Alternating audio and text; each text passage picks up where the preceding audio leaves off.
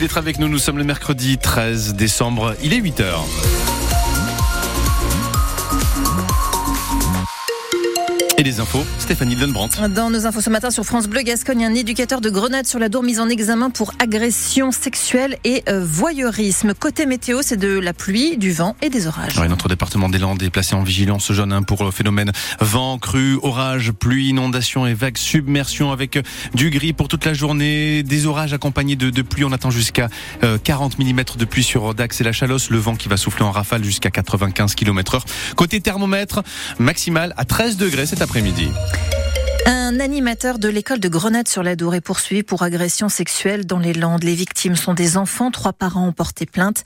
L'homme d'une trentaine d'années a été placé en garde à vue lundi, Renaud Biondimogé. Trois enfants au total ont été identifiés par les gendarmes comme étant victimes potentielles de cet homme. Un animateur employé par la commune de Grenade-sur-la-Dour et par la communauté de communes. Il intervenait notamment pendant le temps périscolaire.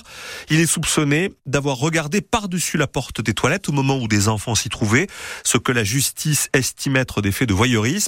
Et puis, plus grave encore, il est suspecté d'agression sexuelle parce que deux enfants affirment que cet homme leur a touché des parties intimes au niveau des fesses ou de la poitrine par-dessus les vêtements. Au terme de sa garde à vue qui s'est terminée hier, cet homme a été présenté au parquet. Il est convoqué pour être jugé en mai prochain par le tribunal correctionnel de Mont-de-Marsan. Il a été, d'ici au procès, remis en liberté, mais placé sous contrôle judiciaire avec l'interdiction d'exercer un métier en lien avec des enfants. Agression sexuelle et voyeurisme au sein de l'établissement scolaire de Grenade sur la Dour. Information à retrouver sur francebleu.fr. Un compromis dans la douleur. Mais un compromis quand même. Près de 24 heures après la fin prévue de la COP 28, la présidence euh, émirati de ce sommet pour le climat dévoile un projet d'accord qui appelle les pays du monde entier à, je cite, transitionner hors des énergies fossiles. Objectif, atteindre la neutralité carbone en 2050. Et pour la toute première fois, Cyril Ardo, le texte mentionne toutes les énergies fossiles et plus seulement le charbon, comme c'était le cas jusque-là.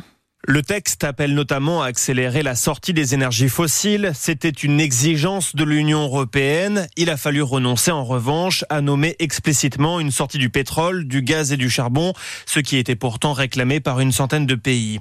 Ce compromis, ou plutôt la manière dont il a été mis sur pied, symbolise parfaitement les divisions des participants, avec d'un côté plus de 130 États, dont l'Union européenne, les États-Unis ou le Brésil, qui réclamaient un accord ambitieux, et de l'autre les pays émergents et les pays producteurs comme l'Arabie saoudite ou l'Irak qui n'ont pas vraiment intérêt à ce qu'on ferme si vite les robinets de pétrole et de gaz.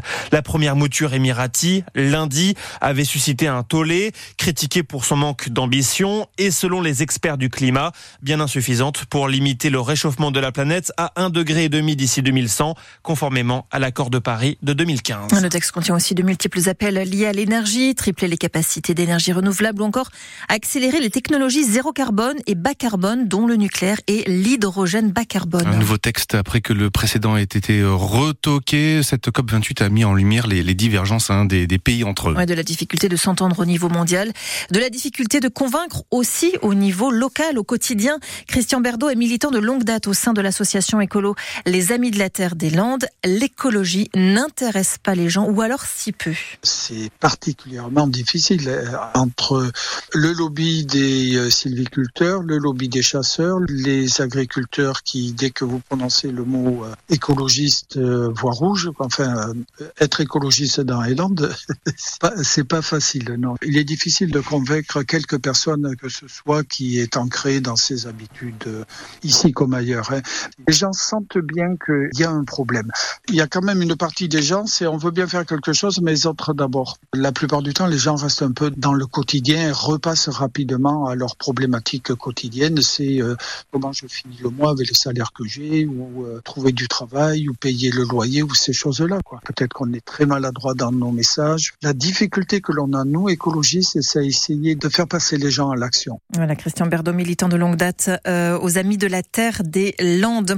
Euh, Gaza vit l'enfer sur terre selon l'ONU. La pression internationale monte contre Israël avec l'appel à une écrasante majorité de l'Assemblée générale des Nations unies à un cessez-le-feu humanitaire. Pour la première fois, fois depuis le début de la guerre. Le président américain Joe Biden a critiqué publiquement le gouvernement israélien pour son opposition à une solution à deux États et la mise en garde contre une érosion du soutien de l'opinion publique mondiale à cause de ces bombardements aveugles euh, sur Gaza.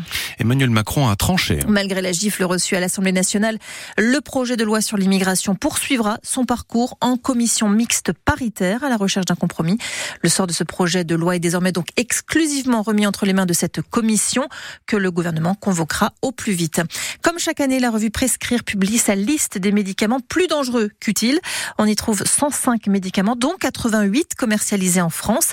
Selon la revue, en plus de leurs faibles résultats, ces médicaments comportent des effets indésirables, dont certains graves. La revue recommande de les écarter pour mieux se soigner. Dans cette liste figurent des médicaments comme le Vogalène, utilisé lors de nausées et de vomissements, ou encore le Maxilase, utilisé pour soulager les maux de gorge. En rugby, la commission de discipline de la Ligue convoque le Biarritz Olympique. Une convocation qui fait suite à un courrier de l'USDAX. Le club d'Aqua accuse les Biarros de ne pas avoir attribué suffisamment de places assises en tribune aux supporters d'Aqua. C'était le 10 novembre dernier dans le cadre euh, de la Pro D2. Les supporters rouges et blancs s'étaient retrouvés debout derrière un embut et sous la pluie pour suivre le match. Une pratique contraire aux usages et aux règlements estime l'USDAX, qui a donc saisi la LNR. La commission de discipline se réunira la semaine prochaine, le 20 décembre.